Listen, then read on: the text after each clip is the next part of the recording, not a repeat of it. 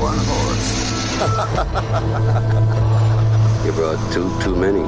Mr. Lundegaard, sorry to bother you again. Can I come in? Yeah, no, I'm kind of, I'm uh, kind of busy here. I understand. I'll keep it real short then.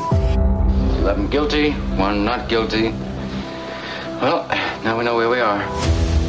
I am not Mr. Lebowski. You're Mr. Lebowski. I'm the dude. The truth is, my brother's in prison. My sister cheats on welfare by pretending one of her babies is still alive. My dad is dead, and my mama weighs 312 pounds. The problem is, this is the only thing I ever felt good doing. Non. Nein. C'est ça que vous voulez dire Non, je suis pas d'accord. On se fâche C'est toi, je He turns to me and he says, Why so serious? Can you spell it? D J A N G O. The D is silent. I know.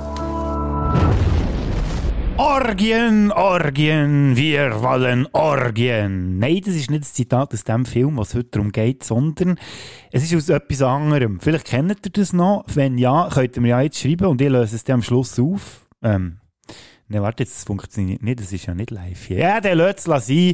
Vielleicht löse ich es dann auf, wenn ich daran denke am Schluss. Herzlich willkommen zur nächsten Filmsünder-Episode, mittlerweile Episode Nummer 7, nachdem dass ich letzte Woche ein bisschen erzählt habe, was hier auf diesem Kanal passiert und was vor allem filmtechnisch bei mir passiert ist in letzter Zeit, sind wir heute wieder aktuell am Start.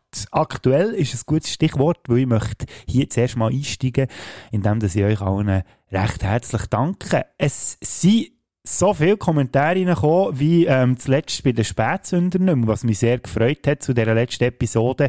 Ich bin ehrlich gesagt nicht so sicher gewesen, ob die äh, gut kommt. Also, äh, als ich sie aufgenommen habe, habe ich das Gefühl gehabt, ja, ist eigentlich gar nicht so schlecht gewesen. Dann habe ich sie bearbeitet und gemerkt, yes, yes, was ist das für ein sauer Glier?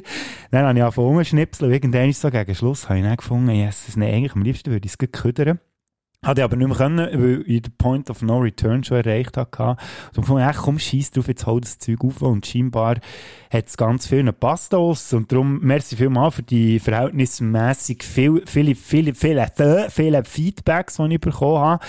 Ähm, es ist schön, dass der Rundumschlag gut ist angekommen und dass tatsächlich ein paar von euch haben gefunden hey, das sind Filme zum Teil dabei, die ich gerne auf meine Liste tun und was so gut ist angekommen. Ähm, das nicht ist gespoilert worden. Das ist jetzt bei diesem Format dort, habe ich das absichtlich gemacht, weil es ja auch eine Empfehlung war euch und ich euch auch dazu animieren, dass ihr die Filme Es wird dann wieder gespoilert und dann wie, könnt ihr euch schon darauf freuen oder vielleicht auch nicht. Dann äh, habe ich aber auch kritisches Feedback bekommen, das ich auch immer sehr entgegennehme. Ähm, sehr konstruktiv natürlich, weil ihr ja alle wisst, man konstruktive Kritik macht. Ihr habt gesagt, ich habe ein bisschen schnell geredet am Anfang. Und ja, das ist mir eben aufgefallen. Ich hoffe, ich mache jetzt nicht den gleichen Fehler wieder bei dieser Folge. Aber das ist so, wenn man alleine aufnimmt, hat man so das Gefühl, man muss irgendwie einen künstlichen Drive generieren, wenn man irgendwie nicht mit jemandem zusammen redet. Und dann redet man dann automatisch viel schneller. Also auch um mir geht es so. Und ich hoffe, dass ich da ein bisschen mehr drauf achten kann. Und er hat jemand auch gefunden, du musst im Fall nicht jedes Mal sagen, dass jeder für sich selber muss entscheiden, wie er oder sie den Film findet. Weil Sie, die Leute hören ja dir zu, weil sie deine Meinung hören und du musst dich nicht die ganze Zeit rechtfertigen. Und das stimmt eigentlich, weil wenn ihr hier zulässt, egal ob ihr das, was ich sage, cool findet oder scheiße, ich hoffe, es hilft dabei, dass ihr eure eigene Meinung zu diesen Filmen könnt machen Und darum erwähne ich das jetzt, aber jetzt auch nicht mehr, oder beziehungsweise wollte ich schauen, dass ähm, ich da ein bisschen mehr darauf achten kann.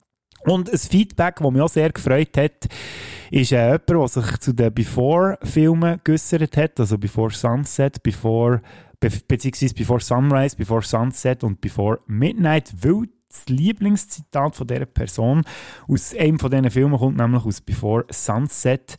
Baby, you gonna miss that flight. Ein wunderbares Stichwort, weil da kann ich einhängen, weil wir verpassen unseren Flug heute nicht, weil wir haben zusammen ein Flugticket buchen ins Hollywood von den 1920er Jahren. Letzte Woche habe ich es ja schon angekündigt. Von mir aus gesehen ist das nach Banshees der zweite grosse Kinostart in diesem Jahr.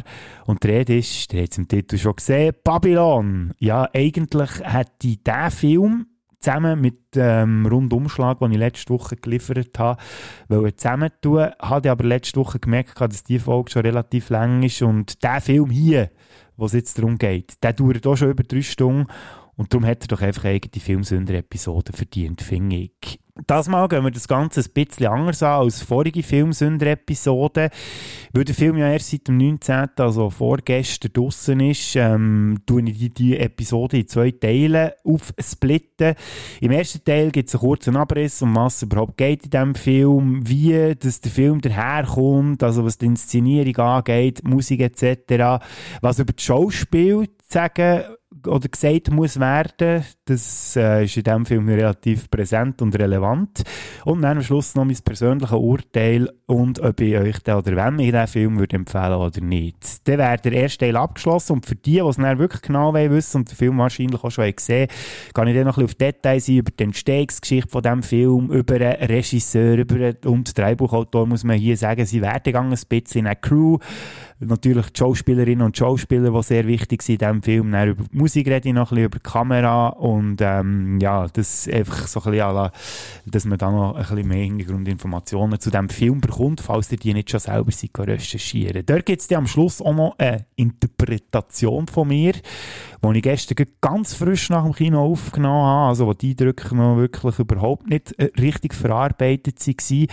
Und mir nimmt es Wunder, wie die daher ist gekommen und ich nehme heute dazu Stellung, weil gestern so frisch vor Leber weg, als ich noch überhaupt nicht recherchiert zum Film, nimmt es mich Wunder jetzt heute, wo ich doch relativ äh, umfangreiche Recherchen betrieben habe, um über den Film zu reden, ob das, was ich gestern zum Film gesagt habe, überhaupt noch verhält.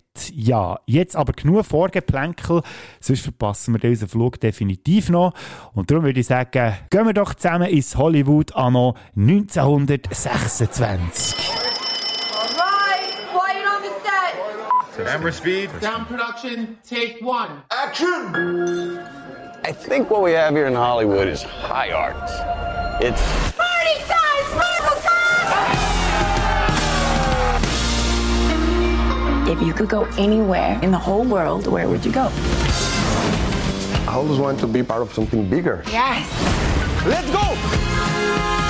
Something that lasts, that means something. She has no idea what's next. I've never done nothing except disappoint people my whole life. But I made it on my terms, not theirs.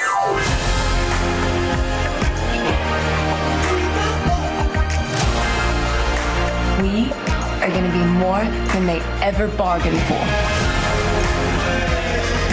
What I do means something. It's bigger than you.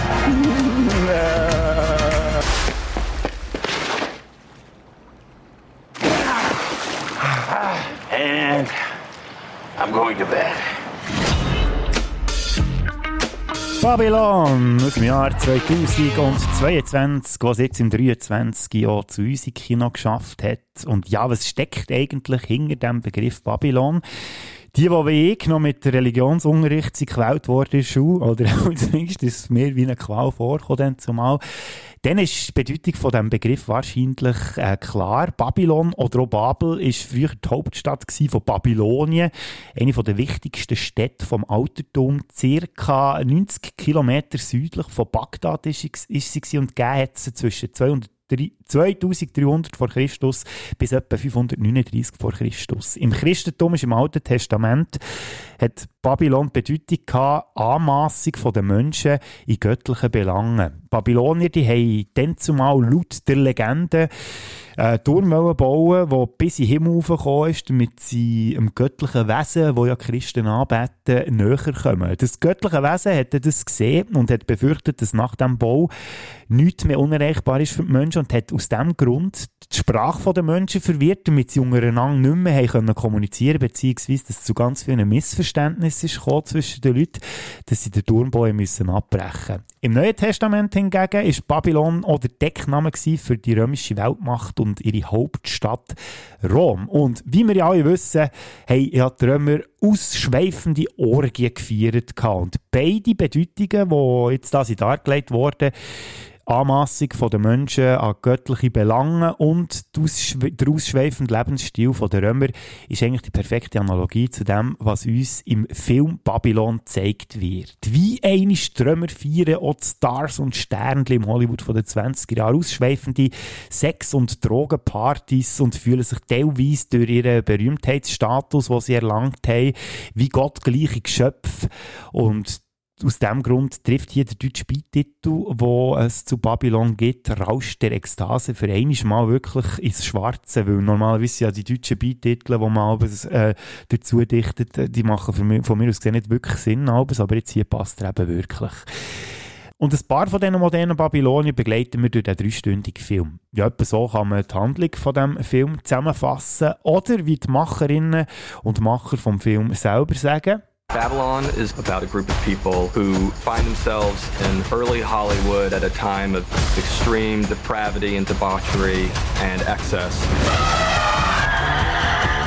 It was such an insane time. It was just wild, like the Wild West. The story follows multiple characters that have an ambition to be a part of something bigger than themselves. We've got to innovate. We've got to inspire. Ja, okay, was man da im Featurette zum Film, der vom Studio Paramount rausgegeben wurde, kann hören, das deckt sich eigentlich ziemlich genau mit dem, was ich gerade gesagt habe. Übrigens findet ihr einen Link zu dem Featurette, wenn ihr das auf YouTube wollt, schauen, bei uns noch in den Show Notes die ausschweifenden Hollywood-Stars oder die, die es noch werden wollen, die werden gespielt von Brad Pitt, Margot Robbie und dem Diego Galva.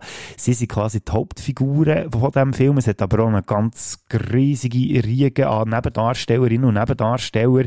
Zum Beispiel der Joanna Depp, Gene Smart, Lin Chu Lee, Tamara Weaving, Olivia Wilde, ihre kleine Rolle, der Tobey Maguire taucht auch plötzlich irgendwo noch auf und der Flea, der Bassist von den Red Hot Chili Peppers, hat hier auch noch Auftritt in Babylon. Regie geführt hat der Damien Chazelle. Die, die ihn nicht kennen, das ist ein amerikanisch-französischer Filmregisseur. Und ich finde, man kann ihn vergleichen mit Martin McDonough, weil der auch erst relativ wenig Filme gedreht hat, ist aber innerhalb von einem Jahr, wo er in Hollywood angefangen hat, schon zum Filmregisseur geworden. 2009 hat er sein Debüt gehabt mit dem Film jetzt weiß ich gar nicht, ob man Guy sagt oder Guy, weil er ja französischen Hintergrund hat. Ich sage jetzt mal Guy and Madeleine on a Park Bench. Und dann, äh, einer, den man natürlich auch kennt, ist 2014 Whiplash und 2016 der, der wahrscheinlich der meisten von euch Begriff ist La La Land. Und jetzt eben Babylon, eine Hommage an Hollywood, ihre Zeit oder ihre Übergangszeit vom Stummfilm in die Tonfilmzeit. Ja, wie kommt der Film daher? Da gibt es ein Wort. Bombastisch. Wenn man noch ein zweites Wort hinzufügen will. Ausschweifend. Und vielleicht noch das dritte Wort. Bildgewaltig. Ja, das wären so drei Schlagwörter, wo wir zum Film Babylon in Sinn kommen. Er hat eine unglaubliche Atmosphäre, der Film. Er kommt teilweise sogar ein bisschen märchenhafter her, so wie er inszeniert ist, und wirft mit pompösen Bildern einfach nur so um sich. Was natürlich auch sehr viel ausmacht, ist das Schauspiel von den Leuten, die ich vorhin aufgezählt habe. Es kommen natürlich noch ganz viel mehr dazu. Aber wenn ich jetzt hier einfach eine Liste mit Schauspielerinnen und Schauspielern appelliere, dann wäre das auch ein bisschen langweilig. Aber eben, es passt einfach wie die Faust aufs Auge. Alles ist ein bisschen übertreibt und das merkt man an den Haupt- und Nebencharakteren, die in diesem Film auftreten. Die geben einfach alles und haben echt auch sichtbar ihren Spass. Es würde mich vor allem, ehrlich gesagt, jetzt im Nachhinein, weil der Film gesehen interessieren, ob die immer genau gewusst haben, was sie eigentlich da genau abziehen. Weil der Film, der wirkt teilweise wirklich so wie irgendein komischer Fiebertraum. Ja, Musik ist natürlich auch sehr matchentscheidend. Nebst den wunderbaren Bildern und dem wunderbaren Schauspiel von den Darstellerinnen und Darstellern ist Musik auch ein sehr grosser und wichtiger Teil in diesem Film. Sie passt einfach perfekt zur Stimmung von dem ausschweifenden Hollywood von den 20er Jahren.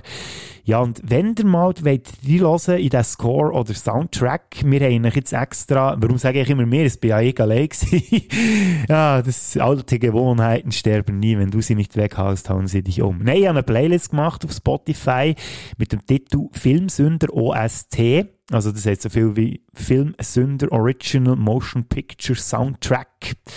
Da könnt ihr reinhören, wie der Soundtrack oder der Score von Babylon daherkommt. Was man auch noch muss sagen zu diesem Film, ich habe es schon angetönt, er läuft über drei, drei Stunden. Also er geht etwa drei Stunden und zehn Minuten. Und das ist wirklich extrem lang. Wenn man ohne Pause im Kino hockt, ja, das ist auch wirklich noch etwas für Hartgesottene ich würde vielleicht bös gesagt sagen, obwohl man nicht am Stück eine halbe Stunde rausschneiden kann, aber wenn man überall noch so ein bisschen Längen würde rausnehmen aus dem Film, ich weiss, das ist das Predigieren fast jedes Mal, aber es ist halt einfach so, ich verstehe einfach nicht, warum gewisse Filme immer so lang müssen sein, weil wir beim Radio immer gesagt, kill your darlings, wir haben ganz klare Angaben gehabt oder Vorgaben, wie lang das bei uns ein Beitrag oder so darf sein und dann hast du halt einfach müssen Zeug rausschneiden. Und mir denkt es manchmal, wenn man Längen gespürt in einem Film, sollte man das auch machen und mir denkt man könnte bei Babylon noch locker irgendwo eine halbe Stunde rausholen. Der Film der hat in den USA übrigens ein R-Rating bekommen wegen der vulgären Sprache und äh, weil man viel blutige Haut sieht. Auf meinem Kinoticket, ich habe gar nicht gewusst, dass es in der Schweiz so geht. Ich habe mir gedacht, der Film kann höchstens ab 16 sein, aber auf meinem Kinoticket, das ich hatte, ist 18 gestanden. Also sehr interessant. Also darum wisst ihr auch, ja, falls ihr noch unter 18 seid und den Film schauen müsst ihr wahrscheinlich noch ein bisschen warten. Mein Urteil zu diesem Film, ganz allgemein. Also, ich fange vielleicht mal an, wie ich auf den Film überhaupt aufmerksam geworden Also, ich hatte den gar nicht so auf dem Radar gehabt. Plötzlich zeigt es mir da auf irgendeiner Internetseite den Trailer an. Da habe ich kurz reingeschaut. Ich habe den Trailer aber gar nicht ganz geschaut, weil, ja, es wird ziemlich schnell klar, um was es geht. Es geht um ausschweifend oder, äh, ja, um einen ausschweifenden Lebensstil, den ich schon ein paar Mal gesagt habe, von den Hollywood-Stars in den 20 Jahren. Viel mehr muss man gar nicht wissen im Vorfeld. Darum habe ich den Trailer auch irgendwie nach 10, 15 Sekunden abgestellt und gefunden, nein, das ist, glaube ich, jetzt wirklich einer von diesen Filmen, wo man möglichst vorbehaltlos irgendwie muss ins Kino hocken. Darum habe ich mich dementsprechend auch nicht gross vorbereitet. Natürlich habe ich gewusst, wer mitspielt einigermaßen. Ich habe das Kinoplakat gesehen. Ich habe gewusst, wer ihn inszeniert hat, aber das war es auch schon gewesen. Wie habe ich ihn gesehen? Ja, im Kino natürlich. Er ist seit, seit dem Donnerstagabend läuft er bei uns in der Schweiz. Und ja, ich muss es zugeben, ich bin jetzt für diesen Film tatsächlich in einen Kinokomplex gegangen. Die, die die Filmsünder schon ein Zeitchen mitverfolgen, wissen, dass ich eigentlich nicht gross Fan bin von Kinokomplexen. Bei diesem Film habe ich es aber jetzt echt müssen machen, weil ich gehe ja schon lieber in der Stadt Bern in die kleineren Kino, die sind mir einfach sympathischer. Banshees zum Beispiel bin ich in der Stadt schauen, dort hat es einfach auch perfekt passt zur Stimmung vom Film. Aber irgendwie habe ich das Pompöse, das Babylon definitiv auf die Leinwand bringt, irgendwie auch für eine riesige Leinwand mit einem extrem guten Sound einfach hören und darum äh, bin ich auf Nummer sicher gegangen und in so einen Kinokomplex gegangen, ähm, was einfach der, die unschöne Neben Geschichte hatte, dass äh, der, der über dreistündige Film ohne Pause ist abgeliefert worden. Ja.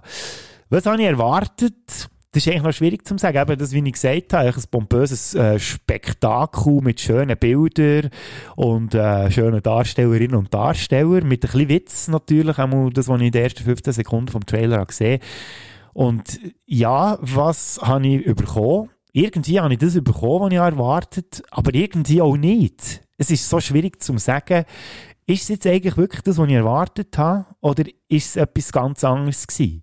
Das ist interessant, dass der Film irgendwie beides herbekommt. Und darum bin ich im Moment wirklich auch noch in dem Stand, wirklich eine Bewertung abzuliefern. Also was ich ganz klar muss sagen, er ist, ich habe ihn nicht schlecht gefunden, der Film. Aber ich könnte jetzt das nicht irgendwie in eine Bewertung einfließen, so la, ja, das ist ein 4 von 5 Sternen Film. Oder ein 5 von 5 oder ein 4,5 von 5. Nein, es geht nicht. Das Einzige, was ich weiss, das äh, Filmportal, wo ich glaube, meine Filme oder die Filme dokumentiere, die ich gesehen und auch bewerte.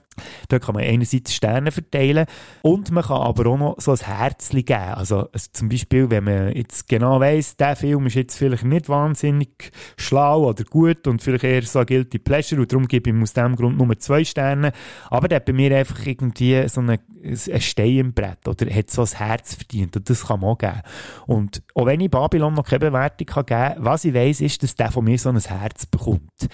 Ich glaube, der muss man einfach auch noch so ein bisschen wirken. Ich habe jetzt sehr viel in den letzten 14 Stunden über den Film nachgedacht und er wirkt immer noch so nach. Und es tut so richtig gut, jetzt über den Film können zu reden. Empfehlung?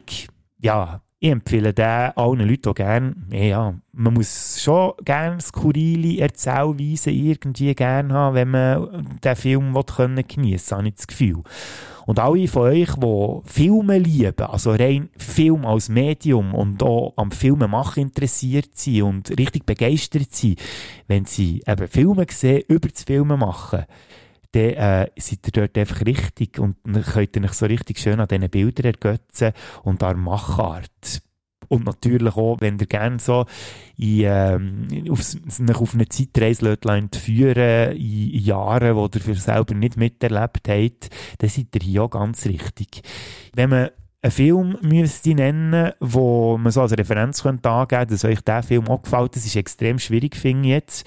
La La Land könnte man, wenn man beim Damien Chazelle bleiben, empfehlen, obwohl jetzt Babylon, der ist schon ein bisschen anders als La La Land, zumal es kein Musical ist, aber so ein bisschen vor Bildgewalt und so. Und ähm, vom Spek Spektakel könnte man selber vergleichen mit La La Land. Und vielleicht einen anderen Film, der aus der heutigen Sicht in eine Zeit zurückgeht, wo man ein Hollywood sieht, was es so heute nicht mehr gibt. Ja, Once Upon a Time in Hollywood. Also ich kann mir vorstellen, wenn ihr den gerne hättet, dann könntet ihr auch Babylon gerne haben. Und ihr müsst definitiv Sitzleder haben, weil ohne Pause können die drei Stunden, zehn Minuten schon ziemlich heavy einfahren. Also ich habe es gestern selber gemerkt, so nach einem Arbeitstag, äh, dann am 8 Uhr am Abend ins Kino und bis um halb zwölf still sitzen und so, ja, da habe ich mich dann schon zwischendurch mal so ein bisschen links und rechts ein bisschen müssen bewegen und ein bisschen strecken und so. Es, es, äh, man spürt es schon im Körper, habe ich das Gefühl.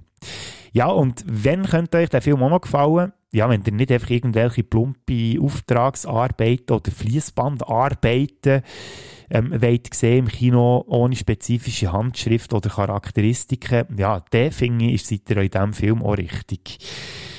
Und ja, auf jeden Fall unbedingt im Kino schauen und nicht warten, bis er äh, auf irgendwelchen Streaming-Plattformen veröffentlicht wird, weil die, dass man die Bilder wirklich kann geniessen kann und die drei Stunden definitiv auch mal durchhalten im Kino, dann lohnt sich das wirklich. Also, dann müsst ihr von mir aus gesehen wirklich jetzt in nächste ins Kino gehen, dass der Babylon wirklich so in dieser vollen Pracht geniessen kann, wo der Film es auch verdient hat. Was mich ein bisschen schockiert hat, oder überrascht hat, vielleicht eher gesagt, der hat relativ negative Kritiken bekommen, vor, allem, in den USA. Und dort ist er auch nicht so gut gelaufen bis jetzt. Ich glaube, der ist aktuell, also Stand 20. Januar, ist er etwa so bei 15 Millionen Dollar, die er eingespielt hat für Kosten von, gut, dort kommt man unterschiedliche ähm, Beträge kommt man da über, also ist irgendwo so zwischen 80 bis 110 Millionen, die er gekostet hat und da müsste er natürlich auch dementsprechend einspielen und das hat er bis jetzt noch nicht erreicht. Ich bin gespannt, ob er das durch äh, Kino zu Europa oder so noch einigermaßen herbekommt. Dann würde ich sagen, entlasse ich jetzt hier alle, die schon genug haben also nicht, weil es langweilig wäre, sondern finden, ja, das lenkt mir eigentlich schon als Expertise. Und äh, entweder geht ihr den Film jetzt schauen oder ihr lasst es sein. Ich wünsche euch auf jeden Fall so oder so viel Spaß, entweder im Kino bei Babylon oder sonst in einem Film oder sonst allerseits ein schönes Wochenende. Und äh, für alle anderen würde ich sagen, willkommen in der Filmsünderzone für Fortgeschrittene. If you could go anywhere in the whole world, where would you go? I always want to be part of something bigger. Yes. Und in dieser Filmzünderzone, Filmzünderzone, Filmzünderzone für Fortgeschrittene gehen wir jetzt noch ein bisschen detailliert auf die Hintergründe äh, zu diesem Film ein. Regie hat, wie ich schon gesagt habe, der Damien Chazelle geführt. Das ist ein Regisseur, der 1985 geboren ist und äh, eben, wenn man kann rechnen kann, 38-jähriger Regisseur, also unglaublich. Der hat übrigens vorgestern Geburtstag gehabt, wo ähm, in der Schweiz der Film ist angelaufen. Er als Kind ursprünglich eigentlich Jazz-Schlagzeuger werden was man schon so ein bisschen als Foreshadowing kann anschauen kann auf sein filmisches Meisterwerk, das 2014 ist rausgekommen, Whiplash. Er hat aber irgendwann gemerkt, der Damien Chazelle, dass er nicht so talentiert ist und hat darum den Fokus auf den Berufswunsch gelegt, den er eigentlich schon vorher als erstes und das ist Filmemacher. Und hier möchte ich gerne einhängen. Er wollte Filmemacher werden. Da muss man eben schon unterscheiden zwischen Filmemacher und rein Regisseur, weil wer einen guten Film machen der ist nicht einfach nur ein Regisseur oder eine Regisseurin, sondern ein Filmemacher oder eine Filmemacherin. Weil da hast du das Gesamtwerk im Blick. Du bist nicht nur der, der quasi ähm, dirigiert und Anweisungen gibt, so was eine Regisseurin oder ein Regisseur ja normalerweise macht. Nein, er hat den Gesamtblick, schreibt vielleicht sogar auch noch das Dreibuch, also verfilmt eine Story, die aus seiner oder ihrer eigenen Federn stammt, macht vielleicht sogar die Filmmusik, wie das ja zum Beispiel John Carpenter in seinen Filmen auch gemacht hat, wählt die eigene Crew aus und ähm, arbeitet mehrheitlich auch immer wieder mit den gleichen Leuten zusammen. Das sind für mich so Zeichen für Leute, die wirklich Filmemacher sind und echt so das Gesamtheitliche von diesem Film im Blick haben. Und nicht nur Regisseure sind. Also wenn ihr da ein paar Beispiele braucht, also wenn wir weiter in die Zeit zurückgehen, wäre das von mir aus gesehen zum Beispiel Orson Welles, Stanley Kubrick, der da in die Kategorie geht, Steven Spielberg definitiv auch. In der letzten Woche habe ich auch von so zwei Beispielen geredet, Guillermo del Toro, Martin McDonough, die von mir aus, von mir aus gesehen auch genau in die Kategorie der Filmemacher reingehen. Dann gibt es noch andere Regisseure, die ich ähm, zu meinen Lieblingsregisseuren zähle, wie der Wes Anderson, äh, schon erwähnt John Carpenter, der David Fincher oder mir an, der Tim Burton, Danny Villeneuve, Quentin Tarantino, Christopher Nolan, Martin Scorsese und, und, und, und, und, und, und. Einfach zusammengefasst kann man sagen, wenn es keine Studiohuren sind. ja, wenn ihr ein Beispiel wollt haben für Studiohuren, oder wie ich das genau meine, dann würde ich sagen, Marvel züchtet die am Laufmeter. Also ich zähle jetzt so Studiohuren, die Russo-Brüder, ähm, soll nicht despektierlich gemeint sein, weil die braucht so. Das sind für mich solche, die so Auftragsarbeiten erfüllen. Weil die Studie hat ganz klare Vorstellungen oder das Mastermind hinter, äh, der, hinter dem Film, der gemacht wird und die Regisseure sind eigentlich nur da, für quasi das eins zu eins auf die Leinwand bringen, was sie vorgehört bekommen. Eben die Russo-Brüder habe ich gesagt, oder im Harry Potter-Universum wäre das von mir aus gesehen der David Yates. Da habe ich mich an unserer Adventskalender-Folge Nummer 25 schon ausgiebig darüber ausgelassen. Oder andere Namen, die man auch nennen kann, sind Len Wiseman, Jonathan Liebesman oder Joe Johnston von mir aus auch. Oder zum ähm, auch in eine Richtung schießen, wo ich ja ein sehr grosser Fan bin, ähm, James Bond Regisseure sind vielfach auch einfach nur die, die die Vorgaben vom Studio ähm, auf die Leinwand bringen. Das führt manchmal schon dazu, dass gewisse Regisseure, die eigene Ideen verfolgen wollen, darum auch finden, nein, da mache ich nicht mit. Das Beispiel wäre da ja der ähm, Danny Boyle gewesen, der ja eigentlich den letzten Bond-Film hätte machen ist der aber ausgestiegen, beziehungsweise hat es mit den Produzenten Streit gehabt, sage ich jetzt mal, weil sie nicht wollen, was er sich vorgestellt hat. Lustigerweise ist, glaube ich, der Streitpunkt, den sie hatten, am Schluss jetzt im letzten Bond der gleich umgesetzt wurde. Aber, aber ist egal, ich schweife ab. Im, kommen wir zurück zum Thema. Aber es geht um Filmemacher und nicht Studiohuren und da zählt der Damien Chazelle aus meiner Sicht einfach auch dazu. Er hat noch eine relativ überschaubare Vita, das habe ich auch schon angetönt. Was relativ witzig ist, dass er eigentlich 2008 Babylon schon hätte machen aber da zumal von den Hollywood-Produzenten ist zurückgepfiffen worden, weil sie gefunden haben, da, mach du dir zuerst mal einen Namen als Filmemacher. Dann kannst du da mit einer grossartigen Idee kommen, wenn du gezeigt hast, was du drauf hast. Ja, und eigentlich schon dann zumal ist die Idee, wie sie jetzt umgesetzt ist worden, eigentlich schon vorhanden gewesen. Er hat eigentlich ein möglichst grosses Spektakel bieten der kopflos und rücksichtslos Ehrgeiz von einer Hollywood-Ära aus der 20er Jahre aufzeigen und äh, ja, der Ehrgeiz, der zieht sich eigentlich, wenn wir es so überlegen, als Thema irgendwie durch all seine Filme, weil bei Whiplash geht es um einen ehrgeizigen jungen Jazz-Student, der der beste Schlagzeuger will werden. Bei La La Land geht es um, um zwei, die im Showbusiness unbedingt durchstarten. Und beim First Man, seinem letzten Film, geht es ja um einen, der unbedingt der erste Mal auf dem Mond sein will, also der Neil Armstrong. Und Babylon hat der Groove von diesen ehrgeizigen Menschen natürlich auch sehr ähm, fest dabei. Es war äh, ein sehr aufwendiges Werk zum Umsetzen, das sieht man, und wahrscheinlich auch das aufwendigste Werk vom Damien Chazelle bis, bis daher. Und das liegt ja natürlich auch daran, dass ähm, so viele Darstellerinnen und Darsteller dabei sind, die Figuren sehr komplex und umfangreich ähm, dargestellt werden. Und die Zeitspanne, die es spielt, das ist ja zwischen 1926 und 1953 angesiedelt, also eine Zeitspanne von fast 30 Jahren, wo, wo er nicht auf die Leinwand bringen Inspiriert ist er übrigens Worte von Werk, wie zum Beispiel, sagt er selber, äh, Das süße Leben von Federico Fellini aus dem Jahr 1960, dann von Nashville von Robert Altman aus dem 1975 und vom Pate 1972 von Francis Ford Coppola. Und ja, Themen, die schon dort sehr präsent sind, die kommen auch bei Babylon, kommen die sehr schön zum Ausdruck. Es geht um eine Gruppe von Figuren, die sich im Wandel vor Gesellschaft bewegen und das alles ist einer relativ episch erzählten Geschichte verpackt. Der Giselle selber der hat am Toronto Film Festival gesagt, es ist eine Hommage an, an die Stummfilmzeit, wo Menschen einerseits in glamouröser, aber gleichzeitig auch animalischer Form gezeigt hat.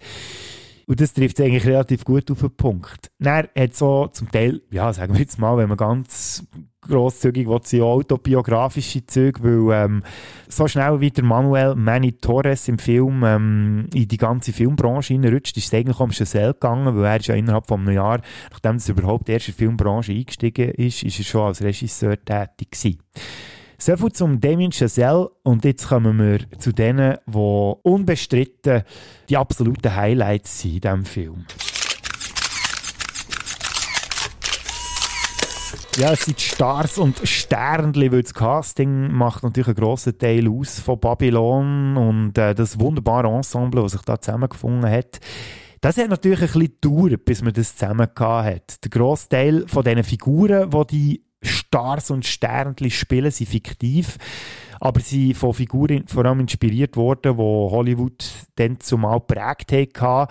Angefangen natürlich beim äh, ganz grossen Charakter, der in diesem Film dargestellt wird. Jack Conrad, gespielt vom Brad Pitt. Jack Conrad is the biggest film actor at the top of his game, and he's calling a lot of the shots. Take two frames off the tail and three more off the head. Angelehnt an Hollywood-Stars aus den 20er Jahren, wie zum Beispiel uh, Douglas Fairbanks, an Clark Gable oder John Gilbert, spielt Brad Pitt äh, der Überfilmstar. Also der ist eigentlich grösser als sein Name, oder sein Name ist grösser als er selber, der Jack Conrad, der eigentlich im Film selber schon am Höhepunkt steht von seiner Stummfilmkarriere und durch das Aufkommen vom Tonfilm eigentlich seine nächste Chance wittert, aber der ähm, ziemlich gleich mal links äh, liegen gelassen wird. Der Brad Pitt, ja, perfekte Besetzung für den Film.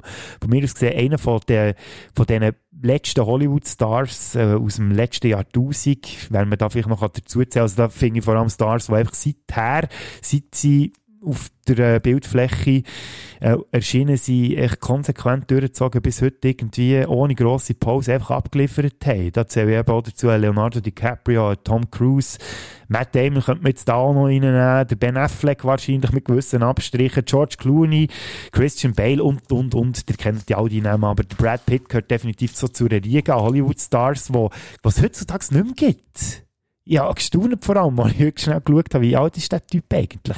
59. Also er wird im Dezember 2023 wird der 60. Und der ist parat, ich sage euch. Ich weiß nicht, wie der das anstellt. Mit fast 60. Das ist unglaublich. Der sieht besser aus als Menge 20-Jährige. Das ist krass. Also ich könnte mir vorstellen, dass natürlich immer einiges abverlangt, dass er überhaupt in so guter Form kann sein kann. Aber es ist einfach unglaublich. Und eben, wie ich schon gesagt habe, seit Ende 80er ist er quasi durchgehend am Filmen machen.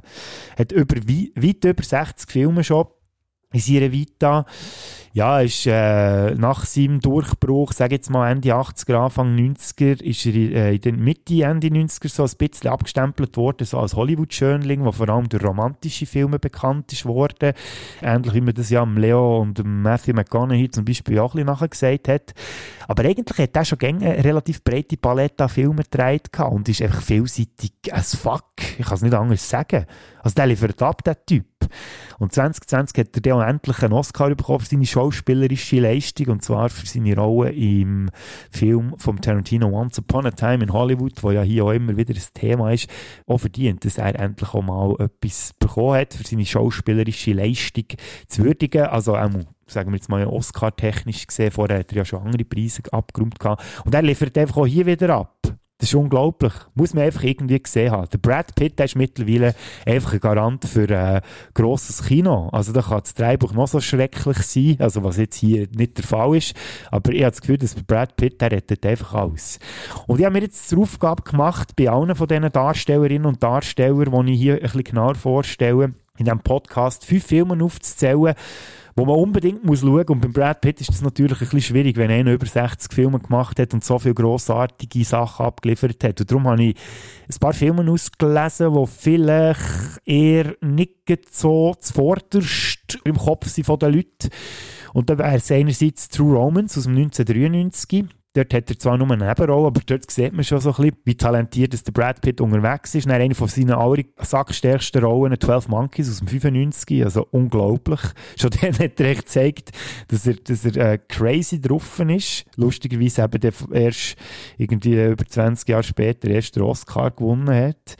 Dann Snatch aus dem 2000, wo er völlig abstrus äh, unterwegs ist, also eine wahre Freude zum Schauen. Burn After Reading aus dem 2008, wo er äh, richtig depperten Fitnesstrainer spielt, der auch herrlich ist zum Anschauen und eben schon der mehrfach genannt Once Upon a Time in Hollywood 2019, wo er endlich den Oscar bekommen hat. Es ist wahrscheinlich, wenn man ehrlich ist, nicht seine beste Rolle gewesen. Aber eben, so wie beim Leo DiCaprio eigentlich auch schon, ist es auch einfach so ein bisschen nachher gewesen, dass er endlich mal gewürdigt wird und jetzt halt für einen Film, wo, wo er natürlich auch eine wunderbare Leistung abliefert, aber vielleicht nicht seine beste Rolle ist. Aber einfach, er spielt einfach auch eine Sack coole Socke in diesem Once Upon a Time in Hollywood. Und wie ich schon gesagt habe, ist er eben auch hier in diesem Babylon einfach grandios unterwegs. Manny is our guide through the story. He's our eyes and ears from an outsider's point of view. He's a dreamer, someone that is trying to find his way. You can feel it. It's something bigger than life. Der nächste Charakter ist für uns Zuschauerinnen und Zuschauer die Identifikationsfigur für den ganzen Film. Weil der Manuel Manny Torres, der wird wie mir so in die Welt hineingeschmissen und muss sich zuerst so ein bisschen zurechtfinden. Und wir heften uns so ein bisschen die Fersen von diesem mexikanischen Immigrant und Aussenseiter. Der Giselle selber hat gesagt, für äh, seine, seinen Charakter ein zu beschreiben, er, er ist echt die Augen vom, vom Publikum in dieser Welt von Babylon. Es ist die erste englischsprachige Hauptrolle für einen 31-jährigen mexikanischen Schauspieler Diego Galva. Der ist noch nicht so bekannt, sage ich jetzt mal. Man könnte ihn kennen aus der Serie Narcos Mexico. Und er hat dann den Zuschlag bekommen von Damien Chazelle, dass er die, die Figur Manny darf spielen. Und er hat auch einen Auftrag bekommen vom Chazelle parallel dazu und der hat ihm gesagt, du doch das Schauspiel von Al Pacino ein bisschen studieren. und mir denkt, jetzt, das habe ich vorher nicht gewusst, aber jetzt, wo man es so hört oder liest, muss ich sagen, ja, es stimmt, das hat ein bisschen etwas. Nicht, dass ich würde sagen, er kopiert den Al Pacino, aber ja, er hat schon so einen kleinen Al Pacino-eske Art und Weise, wie er äh, unterwegs ist in diesem Film. Und damit er besser in die reinkommt, äh, hat der Giselle während der Dreharbeiten auch so die Musik aus Pate abgespielt. Gehabt. Also noch so eine wunderbare Randnotiz. Ich finde, er macht seine Sache wirklich hervorragend. Also wenn man da einen anderen Darsteller, gestandenen Darstellerinnen und Darsteller muss brillieren, schafft er das wirklich perfekt. Und äh, es würde mich nicht erstaunen, wenn jetzt äh, der Diego Galva plötzlich zu Hollywood so als Paradebösewicht irgendwie in verschiedenen Hollywood-Franchises eingesetzt wird, das hat es ja vielfach noch so mit ursprünglich fremdsprachigen Schauspielerinnen und Schauspielern, die irgendwie auf das Tapet kommen, so ein bisschen an sich. Also da gibt es äh, andere ähm, Beispiele wie Javier Bardem, Mats Mikkelsen oder auch Christoph Waltz, wo ja lustigerweise so in einem grossen Franchise alle als Bösewichte sie auftreten. Aber ja, jetzt mal schauen, was mit dem Diego Gava noch alles passiert. Weil er noch nicht so auf dem Radar war, vor allem bei mir nicht, kann ich leider auch keine fünf Filme empfehlen, die ihr unbedingt müsst schauen müsst. Beim nächsten aber schon. It shows a side of Hollywood beyond what you could have imagined. Ja, die, die den Trailer nicht haben gesehen zum, zu Babylon, für die ist das wahrscheinlich jetzt ein kleiner Spoiler, dass der Tobey Maguire auch plötzlich auftaucht in diesem Film. Und äh, er spielt eine ganz unangenehme Nebenrolle. James McKay heisst die Figur und sollte, glaube ich, an Charlie Chaplin angelehnt sein. Das ist so ein zwielichtiger Zeitgenoss, also nicht der Chaplin, oder offenbar ist der Chaplin das auch gewesen, aber der James McKay, also die Figur von Tobey Maguire, ist so ein zwielichtiger Zeitgenoss, was auch so ein bisschen die dunkle Ecke vom, von dem Hollywood aus den 20er Jahren rumtreibt, also Stichwort Arschloch von Los Angeles und so. Ja, der Tobey Maguire, Leute, die den gleichen Jahrgang oder ähnlichen Jahrgang haben wie ich, die kennen den natürlich. Er ist unser Spider-Man also der erste Spider-Man auf der Kinoleinwand und hat vor allem in den 2000er ist er als grosser Star gehandelt worden. Mittlerweile ist er auch 47 und hat mittlerweile auch so einen zweifelhaften Ruf. Er gilt als extrem schwierig am Set. Er war schon früh alkohol- und drogensüchtig. Gewesen. Mit 19 ist er äh, das erste Mal in Entzug gegangen. Und in den letzten Jahren hat er vor allem Schlagzeilen gemacht als Pokerspieler, weil er anderen äh, das Geld aus der Tasche gezogen hat. Man sagt, er hat schon über 200'000 Dollar gewonnen beim Poker und 2011 ist er auch angeklagt worden wegen illegalem Glücksspiel. Ja, im Kino hat man in der letzten Zeit nicht mehr so häufig gesehen. Vorletztes Jahr hat er einen Auftritt in einem Film, den ich jetzt nicht möchte spoilern, falls ihr das noch nicht mitbekommen habt. Und jetzt eben sieht man noch in diesem Babylon. Wenn ich euch fünf Filmempfehlungen müsst machen mit dem Tobey Maguire, ja, der wäre Pleasantville wär auf dieser Liste aus dem 1998 wo es um eine alte Schwarz-Weiß-Serie geht, wo der Tobey Maguire dann zumal als Teenager sehr gerne im Fernsehen geschaut hat. Dann Gottes Werk und Teufels Beitrag aus dem 1998. Dann natürlich die ersten beiden Spider-Man-Filme aus dem 2002 und 2004. Der dritte könnt ihr euch schenken.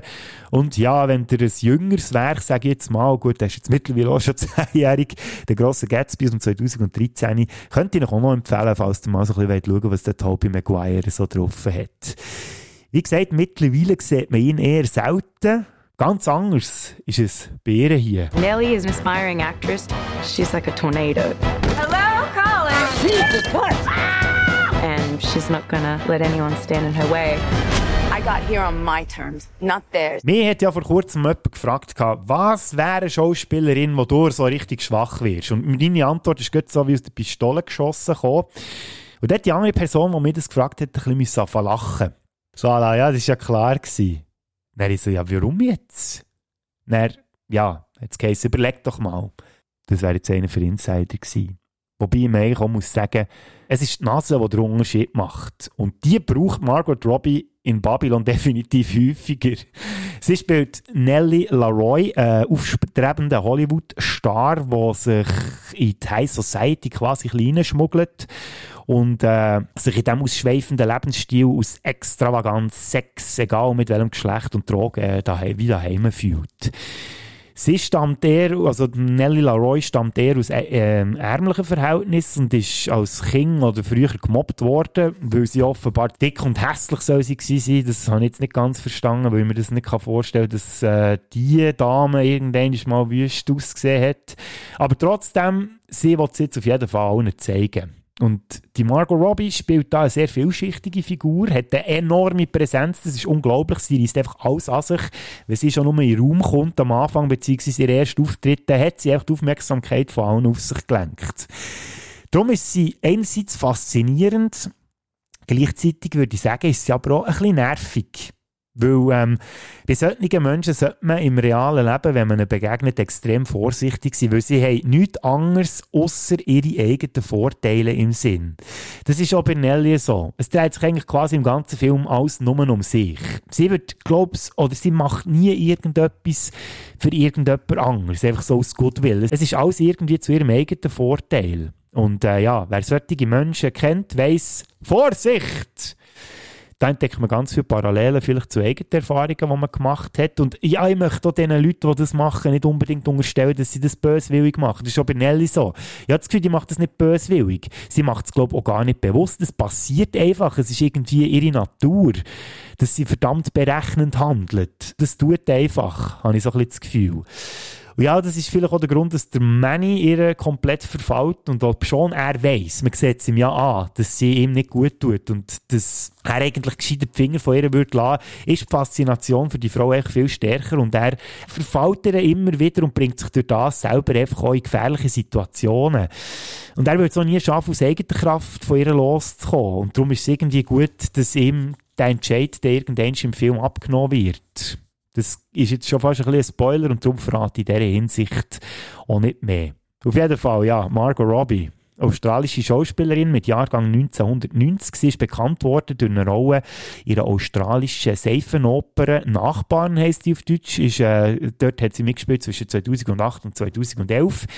Im 2011 ist sie dann in die USA gegangen und ich würde sagen, das war eine gute Wahl. Sie hat sie gewartet bis 21, weil dann kann sie dort dann zumindest legal Alkohol trinken. Aber ich nehme nicht an, dass sie wegen dem gegangen ist. Sie hat dann 2011 bis 2012 äh, in der Staaten ihre Serie mitgespielt und ist dann 2013 definitiv auf den Radar gekommen durch ihre Nebenrolle im Martin Scorsese-Film The Wolf of Wall Street. Seither ja, kann man fast sagen, ist sie gefühlt in jedem zweiten Film dabei. 35 Actor-Credits hat sie mittlerweile auf IMDb angesammelt. Also das sind Rollen, die sie offenbar verkörpert hat in Filmen und Serien. Wenn man das ausrechnet, sagen wir jetzt seit 2013, wo ihr Durchbruch war, bis heute hat sie durchschnittlich zweieinhalb Filme pro Jahr gedreht. Und man muss da dazu sagen, wer so viele Filme trägt, beweist auch nicht immer ein gutes Handling, was drei Bücher angeht. Also da gibt es Beispiele wie Focus, Legend of Tarzan oder Suicide Squad, neuerdings aus dem letzten Jahr Amsterdam, wobei ich den noch nicht gesehen habe und mich da eigentlich noch selber davon überzeugen ob der wirklich so schlecht ist, wie alle sagen.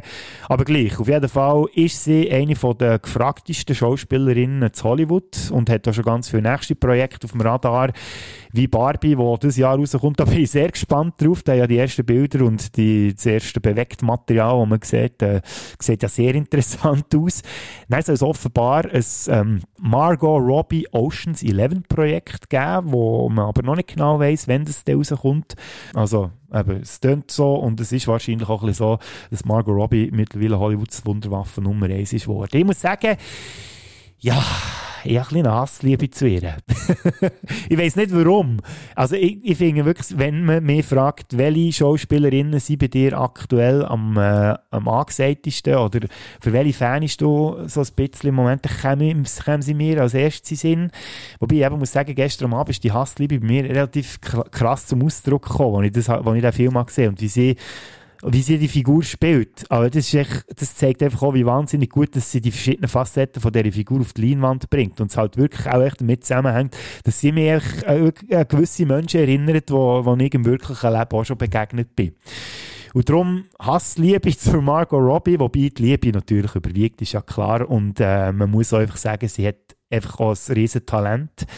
Ist auch schon zweimal für Oscar nominiert worden, 2018 für I, und 2020 für Bombshell. Hat ihn noch nicht gewonnen, der Oscar, und darum bin ich sehr gespannt, ob sie eventuell dieses Jahr für Babylon nominiert und vielleicht sogar ausgezeichnet wird. Oder vielleicht wird es bei ihr ja so wie, bei, wie beim Leonardo DiCaprio und Brad Pitt, dass sie noch jahrelang gute Leistungen muss abliefern und der irgendwann für einen Film gewürdigt wird, wo echt stellvertretend steht für das, was sie schon immer auf die Leinwand gebracht hat. Ja, es gibt natürlich auch Filme, die ich euch nach würde legen mit der Margot Robbie. Als erstes natürlich The Wolf of Wall Street, wobei dieser Film auch äh, bei vielen so ein bisschen Stirnrunzel auslöst und glaube mittlerweile auch ein bisschen mehr kritisiert wird als früher.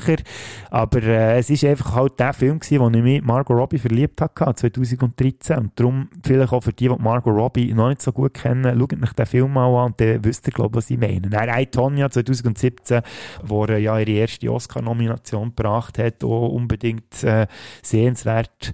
Dann, ja, ich sage es noch einmal, aber wenn ihr den Film schon wegen Brad Pitt müsst schauen, könnt ihr ihn auch wegen Margot Robbie schauen und zwar Once Upon a Time in Hollywood 2019, wo sie die junge Sharon Tate spielt, die ja im richtigen Leben er ist umgebracht worden von Manson Family.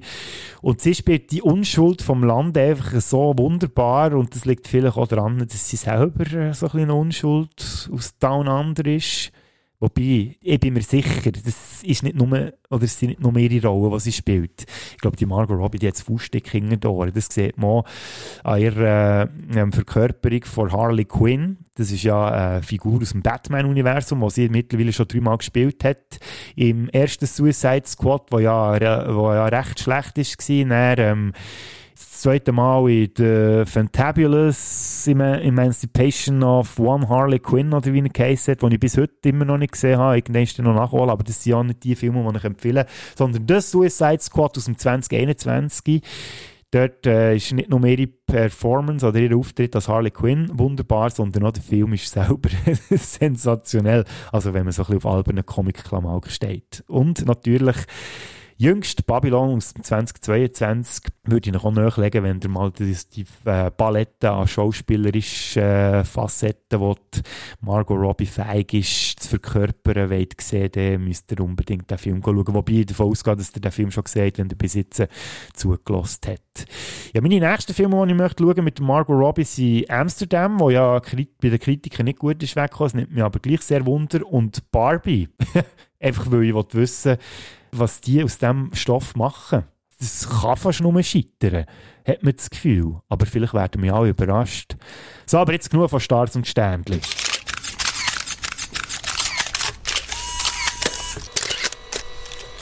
Es gibt nämlich auch Leute, die man unbedingt muss erwähnen muss, die hinter der Kamera für Babylon im Einsatz waren. Und da gibt es einen Mann, der unbedingt aufs Tapet muss kommen. Das ist der Justin Hurwitz. Das ist der Komponist von Babylon. Ich habe schon ein bisschen über die Musik geredet, jetzt möchte ich da noch ein bisschen tiefer drauf eingehen. Der Justin Hurwitz, der hat bei allen Damien Chazelle-Filmen vorher schon äh, Musik gemacht, unter anderem auch La La Land, was man hier scheinbar auch merkt, weil an gewissen Stellen hat er das Thema aus La La Land recycelt.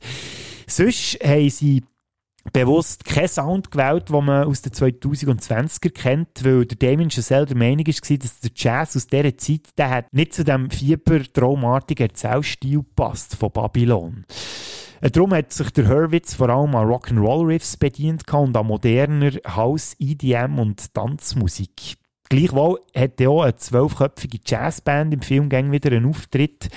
Und ja, Ihr hört es, das ist eine relativ klassische Besetzung so für eine Jazzband aus der damaligen Zeit. Was aber der Unterschied macht, ist ihr Spielstil. Weil sie spielen viel aggressiver und direkter, als das eine Jazzband in den 20er Jahren überhaupt gemacht hat, sagt der Komponist. Im Ganzen hat er übrigens drei Jahre an dieser Musik geschafft für Babylon. Bis jetzt hat sich die Mühe gelohnt. Er hat äh, Golden Globe eingekämpft für die Musik von Babylon.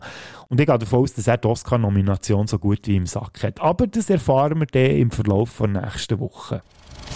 Die Kamera finde ich auch sehr erwähnenswert.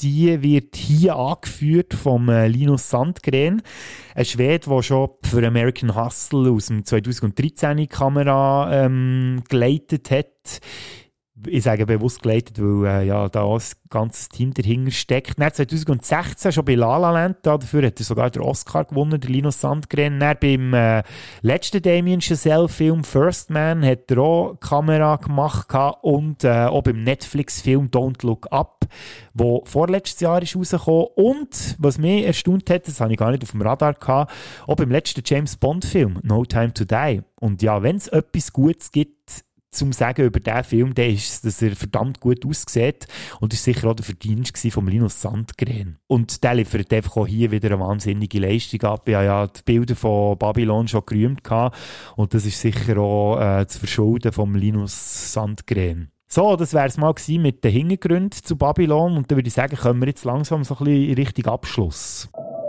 If you could go anywhere in the whole world, where would you go? I always want to be part of something bigger. Yes. Ja, ja, schon so viel über den Film geredet und da fragt ihr euch wahrscheinlich, was wollt ihr jetzt noch erzählen, was ihr jetzt noch nicht gesagt habt? ja, ich habe ja gesagt, dass ich probiert habe, möglichst unvoreingenommen in den Film hineinzugehen. Also ich habe den Trailer nicht ganz geschaut und ich habe keine einzige Kritik oder, oder Rezension gelesen oder gelost im Vorfeld. Und als ich gestern bin, heimgekommen, nach dem Kinobesuch, habe ich gefunden, jetzt möchte ich mal meinen ganz frischen Eindruck von diesem Film irgendwie festhalten. Und ich habe aufgenommen, wie das etwa drei Viertel bis eine Stunde nachdem dass ich aus dem Kino raus bin, der Film auf mich gewirkt hat und vor allem, wie ich den Film interpretiert habe. Und das nimmt mich sehr Wunder, wie das daherkommt und ob das noch mit dem übereinstimmt, was ich vielleicht heute über diesen Film sage. Und darum würde ich sagen, übergeben wir das Wort am Bodo vom Freitagabend, 20. Januar, etwa um 12 Uhr. Es ist jetzt genau 12 Uhr am Freitagabend, 20. Januar. Ich bin quasi frisch aus dem Kino, also vor drei, vier Stunden ist der Abspann gelaufen von Babylon und ich habe mir vorgenommen, jetzt wirklich schnell so ganz frisch der erste Eindruck, so ein bisschen meine Interpretation von dem, was ich jetzt da in diesen über drei Stunden gesehen habe, irgendwie probiere abzubrechen. Es ist nicht so einfach, muss ich ehrlich sagen. Aber ich fange vielleicht von vorne an. Das war nämlich recht witzig. Ich hocke da im Kino und zwei Typen hocken da hinter mir. Und haben so ein bisschen reden über die, die in diesem Film mitspielen. Und dann ist irgendwann schon mal Brad Pitt zur Sprache gekommen und Margot Robbie. Und da haben sie darüber geredet, ja, es ist ja noch interessant, weil die ja vor ein paar Jahren im Tarantino im Once Upon a Time in Hollywood mitgespielt, wo auch eine Reminiszenz war an das Hollywood von früher, dann zumal Ende 60er, Anfang 70er Jahre. Und dann haben sie noch so gesagt, oder beziehungsweise der eine zum anderen so, ja, aber eben, das ist ja so ein bisschen Tarantino-esk, ein bisschen übertrieben gewesen und so. Und das wird auch jetzt bei diesem Babylon nicht der Fall sein. Der wird auch ein bisschen realitätsnäher. Und etwa nach den ersten fünf Minuten habe ich recht müssen schmunzeln, weil das ist alles andere als näher Realität. Das ist so absurd. Also schon nur die erste Szene, wo man sieht, wie der ähm, Manuel Torres, also einer der Hauptfiguren, am Straßenrand wartet und der Rosstransporter herkommt und er dem Rosstransportfahrer muss sagen, ja, er will dann nicht das Ross transportieren, sondern einen Elefant, den er da die ausschweifende Party von dem Filmproduzent irgendwo abseits auf einem Hügel muss bringen und der äh, Rosstransportfahrer schon durchdreht sagt, hey, da kann, doch hier nicht einen fucking Elefant reinladen, das ist viel zu groß, das ist ein Rosstransporter.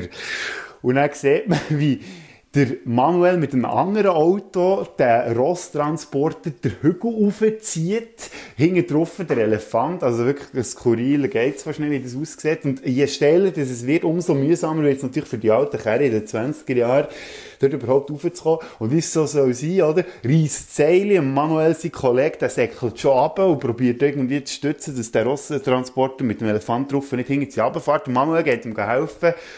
Und er schießt der Elefant einfach los. Und das ist schon so eine riesige Fontäne, wo ich schon gedacht habe, also, Elefant ist ja schon relativ gross, aber schießt echt der wirklich so viel? Und das ist nur der Anfang an Skurrilitäten, die ihm schon in den ersten 20 Minuten oder eine halbe Stunde geliefert werden, bevor überhaupt der Titel vom Film eingeblendet wird. Man sieht nicht die Party, die ich schon davon geredet habe, die ausschweifende Riesensaal mit x Leuten und bluten Frauen, bluten Männer, Orgien, alles mit Bergen voll Koks in irgendwelchen Räumen. Und jede Droge, die man sich irgendwie vorstellen kann, und da wäre sogar der Tony Montana aus Scarface wäre auch eifersüchtig geworden. Ja, denkt Lea, ist jetzt das so, geht jetzt das drei Stunden so weiter? Also so das Übertriebene, ist jetzt das irgendwie die Art und Weise, wie der äh, Damien Chazelle irgendwie die, die Welt irgendwie dann zumal vorstellen Es ist so absurd übertrieben. Und dann denkst du so, ja, nee, aber in den 20 Jahren, das kann, also klar, wird wahrscheinlich dort auch relativ, sagen wir jetzt mal, in einer verschlossenen Tür auch, äh, ist auch ein Drang getrieben worden, wo der ausschweifende Lebensstil repräsentiert hat, aber gerade so extrem. Und da, da bin ich so ein bisschen, ehrlich gesagt, so ein bisschen unschlüssig gewesen, auf, auf was das genau rausläuft bis man dann mal so die Figuren kennenlernt mit der Zeit. Und wenn man dann, sagen wir jetzt mal so etwa ab, ja, der Hälfte ist auch noch zu früh gesagt. Ich sage jetzt mal, im letzten Drittel habe ich es dann angefangen schnell. Es hat vier Hauptfiguren, die eigentlich klar sind, die Geschichte aus der, ihren Perspektiven erzählt wird, was eben aber erst später klar wird. Wir hatten da mal, also eben der Manuel Torres, den ich schon gesagt habe, gespielt von Diego Galva, wo man gerade am Anfang kennenlernt, wo quasi einer von diesen Figuren ist, wo die Sicht, oder aus der ihrer Sicht die Geschichte erzählt wird. Dann haben wir Nelly Leroy, gespielt von Margot Robbie als zweite Erzählerin. Jack Conrad, gespielt von Brad Pitt und der äh, Jovan Adepo, ich spreche den Namen richtig aus, wo der äh, Sidney Palmer spielt, der äh, Trompetenspieler, der an diesen ausschweifenden Partys auch spielt und während der Dreiarbeit Albus von diesen äh, Stummfilmen Musik parallel dazu gespielt hat. Der ganze Film wird eigentlich aus der Perspektive von diesen Vieren erzählt. Und man muss sagen, das sind relativ unzuverlässige Erzählerinnen. Man kennt ja das, oder? Weil man sieht eigentlich quasi alles, was in der ersten Hälfte, in den ersten zwei Drittel passiert, aus ihrer Sicht. Und man weiss es ja, wenn man Geschichten erzählt, aus seiner eigenen Perspektive, dann tönen die auch immer ein bisschen spektakulärer, als sie eigentlich waren. Also ich bin da auch ein sehr gutes Beispiel. Wenn ich aber Geschichten erzähle, dann habe ich mir gar noch nie überlegt, wie das echt, was da echt im Kopf von diesen Leuten vorgeht, wie sie sich das vorstellen. Und genau so stelle ich mir das vor, würde auch so eine Geschichte, die jemand erzählt, wo, sagen wir, in Erinnerungen schwelgt an eine vergangene Zeit, wo, man, wo eh alles mit dieser romantischen Verklärtheit erzählt Sachen, die irgendwie 10, 20 Jahre her sind. Dann hat man doch so eine, ja, es ist schon fast märchenhafte Erinnerung dran. Und so könnte ich mir vorstellen, wenn man so eine Geschichte, die man erzählt, auf Film würde bannen, dann würde es auch etwas so rauskommen, wie das, was der Damien Chazelle hier mit äh, Babylon, Rausch der Eksta Ekstase, ja, so schön übersetzt auf Deutsch. Zuerst und ich dachte, das ist wieder typischer deutscher Untertitel, aber eigentlich, wenn man es dann so anschaut, und mit diesem Gesichtspunkt macht der durchaus Sinn. Irgendwann hat jede Figur so den einen Moment, wo sie realisiert, Scheiße, es ist doch nicht alles so wahnsinnig toll, wie wir uns das irgendwie eingebildet haben. Jetzt eben, das passiert so in der Hälfte, im zweiten Drittel vom Film, wo, wo er dann auch extrem ernst wird. Das ganze Ausschweifende und Skurrile und Absurde und auch Lustige, was ich jetzt erzählt habe, was in den, den ersten zwei Drittel passiert. Immer genau dann, wenn die Figuren realisieren, Scheiße, jetzt, jetzt ist etwas nicht mehr gut oder etwas stimmt nicht mehr oder realisieren, jetzt sind sie wieder der Realität nachgekommen, dann nimmt der Film zum Teil auch im Zusammenhang mit diesen Figuren so einen ernsten Ton, aber bei Brad Pitt ist es dort, wo er merkt, hey, meine Zeit ist durch, ich bin nicht mehr angesagt. Dort war es nämlich auch, wo, wo, oder wo ich das Gefühl habe, aha, alles, was wir vorher gesehen haben, ist auch genau von dem Punkt aus erzählt, wo der Brad Pitt realisiert, hey, jetzt bin ich nicht mehr wert und sich an die Zeit zurückerinnert, wie märchenhaft und schön, dass es doch mal war. Und genau diese Aussage hat mir dann, ah, du stellst dir das so vor, dass das wahrscheinlich so märchenhaft und toll müssen sein. Wahrscheinlich ist es gar nie wirklich so gewesen, aber aus seiner Position heraus, an dem Punkt, wo er steht, alles ist scheiße mittlerweile, hat er das Gefühl, eben, früher ist alles besser gewesen. Und so ist eigentlich interessant, weil der Film das schon wie voraus erzählt hat, aber eigentlich an dem Punkt, wo er dann realisiert, merkt man erst, warum dass der ganze Film vorher so erzählt ist worden. Und das ist bei den anderen Figuren genau gleich. Durch das lässt sich das erklären, dass der Film sehr verschiedene Stimmungen hat. Eben einerseits das Skurrile, Abstruse, wo er im ersten Moment gar nicht so zu dem Ernsthaften passt, wo, wo zwischendurch er so plötzlich wie aus dem Nichts raus auftaucht. Aber wenn man es unter diesem Gesichtspunkt betrachtet, wie ich jetzt das nach dem ersten Eindruck oder mein erster Eindruck wie würde probieren zu verbalisieren, macht das auch zumindest für mich irgendwie Sinn.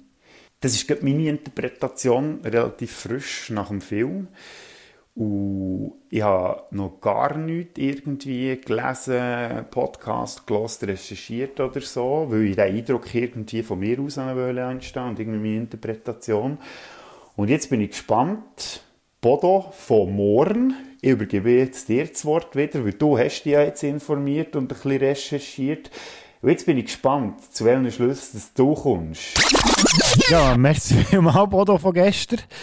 Äh, ja, ähm, vielleicht muss ich da schnell vorausschicken. Ihr habt gemerkt, ich habe von vier Hauptfiguren geredet, jetzt das Mal, oder gestern, und heute nur noch von drei. Ähm, ich muss aber sagen, eigentlich stimmt das mit vier, weil der äh, Sidney Palmer, der äh, Trompetenspieler, der gehört eigentlich auch noch so ein bisschen die Riege von Figuren, die aus der Sicht, wo man die Geschichte erzählt bekommt. Weil dann kann man sich ja fragen, es hat ja noch andere, die ähnlich viele Auftritte haben wie jetzt der Sidney. Also zum Beispiel die chinesische Burlesque-Tänzerin, Musikerin, ich weiß nicht genau, wie man dem sagt, aber ihr wisst, welche das ich meine, wenn ihr den Film gesehen Und auch die ähm, Boulevard-Journalistin, die könnte man ja da eigentlich genau gleich drin aber das stimmt nicht ganz, weil die werden mehr immer so ein bisschen aus der Sicht von der Hauptfiguren werden die reingenommen und aus ihrer Perspektive wird eigentlich nichts erzählt, was beim äh, Sidney Palmer eben der Fall ist, dass man seine Perspektive auch mitbekommt. Er, der auch im Film landet oder im Film eine wichtige Rolle spielt und auch von Regisseuren rassistische äh, Anweisungen bekommt, dass er irgendwann findet, wisst ihr was, leckt mir alle am Arsch.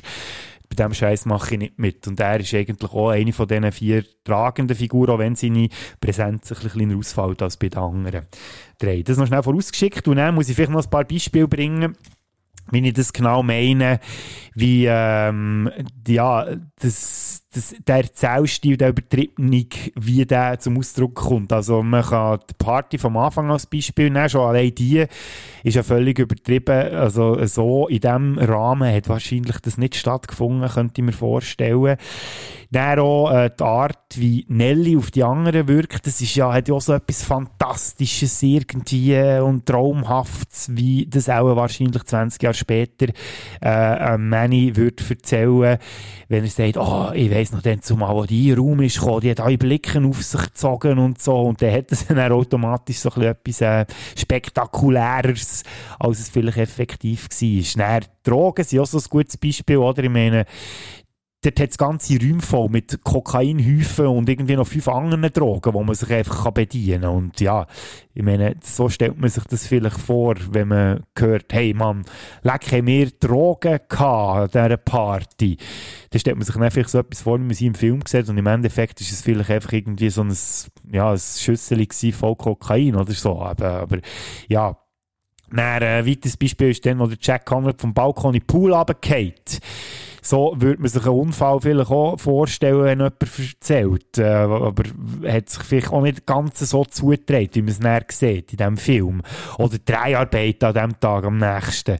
Die sind auch völlig abstrus, sie irgendwie fünf verschiedene Filme am gleichen Ort drehen, wobei man muss sagen, das ist zu Stummfilmzeit ja, glaube ich, noch etwa der Fall gewesen, weil dort der Vorteil ist, du hast irgendwie äh, Schlacht drehen und nebendran irgendwie Dialogszenen oder einen Liebesfilm, weil ja kein Ton hast, hat das ja keine Rolle gespielt, solange es nicht auf dem Film war, hat man es ja nicht gehört, das, was nebendran passiert ist. Aber gerade so in dem Ausmaß, wie es hier dargestellt wird, könnte man das so fast nicht vorstellen.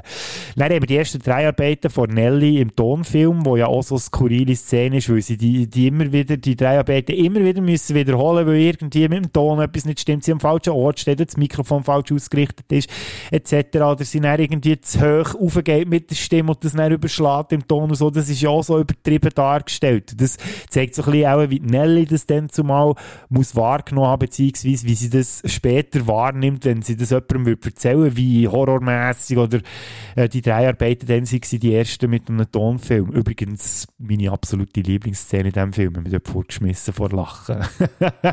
Und beim Manny haben wir auch noch so ein Beispiel, also sein Ausflug mit dem ähm, James McKay gespielt vom Tobey Maguire ins Arschloch von Los Angeles. Also, das wirkt alles so, wie man das sich würde vorstellen wenn einem jemand eine Geschichte erzählt. Ich könnte euch hunderte so Geschichten erzählen, wo ihr auch das Gefühl werdet, ha, Jesus Gott, was ist denn das Krasses gewesen?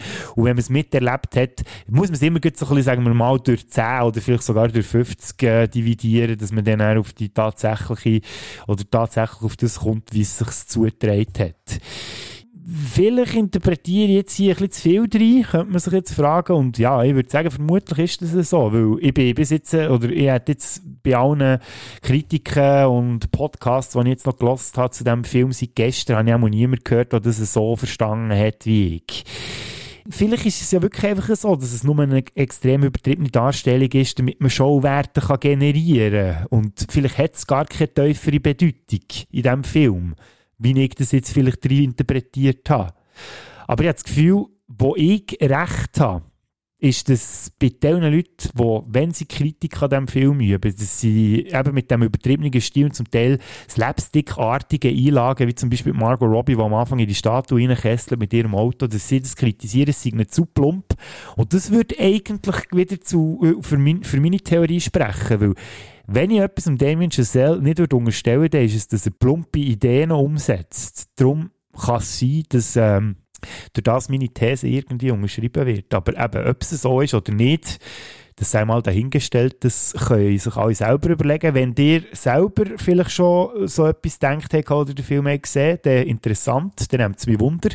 Sagt mir doch das und falls ihr den Film gesehen und überhaupt nicht so etwas denkt habt, dann könnte es vielleicht je nachdem spannend werden, wenn man den Film unter diesem Gesichtspunkt nochmal schaut. Weil ich kann jetzt sagen, auch wenn ich noch nicht zu einem definitiven Urteil fähig bin oder zu einer definitiven Punktzahl, als Urteil kann ich fällen, also ich habe wirklich Spass gehabt an diesem Film, auch wenn er zwischendurch ein bisschen seine Länge hat Aber ich bereue es auf jeden Fall nicht. Habe ihn gesehen. Ich bereue es auch nicht, dass ich ihn im Kino habe gesehen. Ich bin nach wie vor irgendwie gefesselt von dieser ganzen Geschichte und dem, was ich da gesehen habe.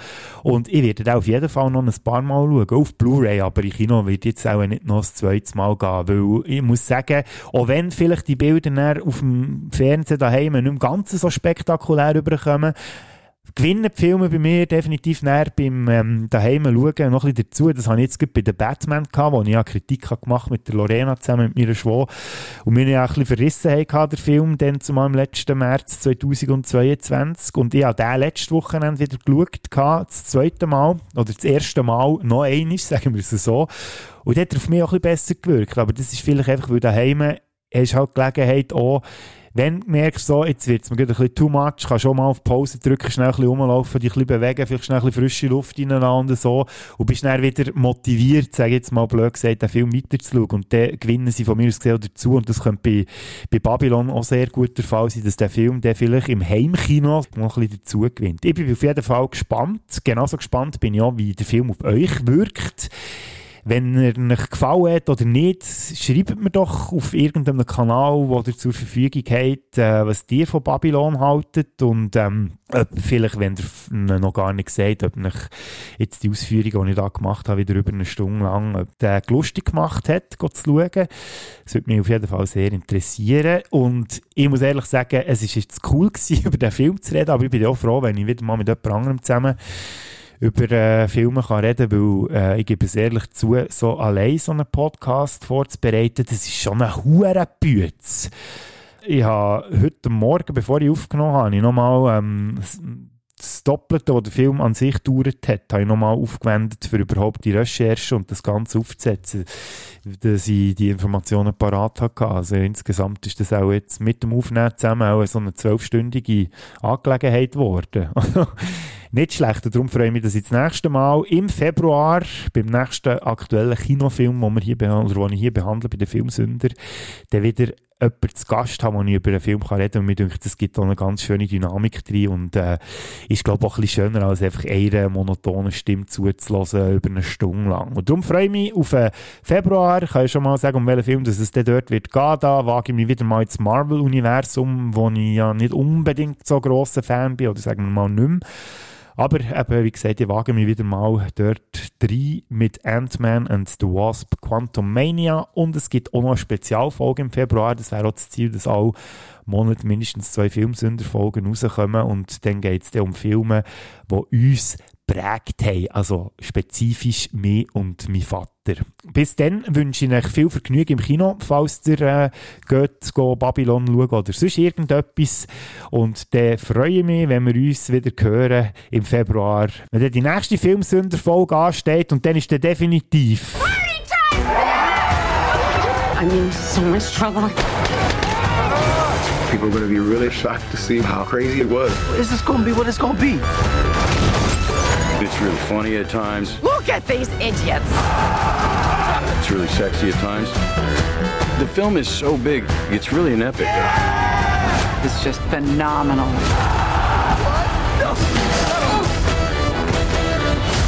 Ain't life grand? Okay, that's a wrap.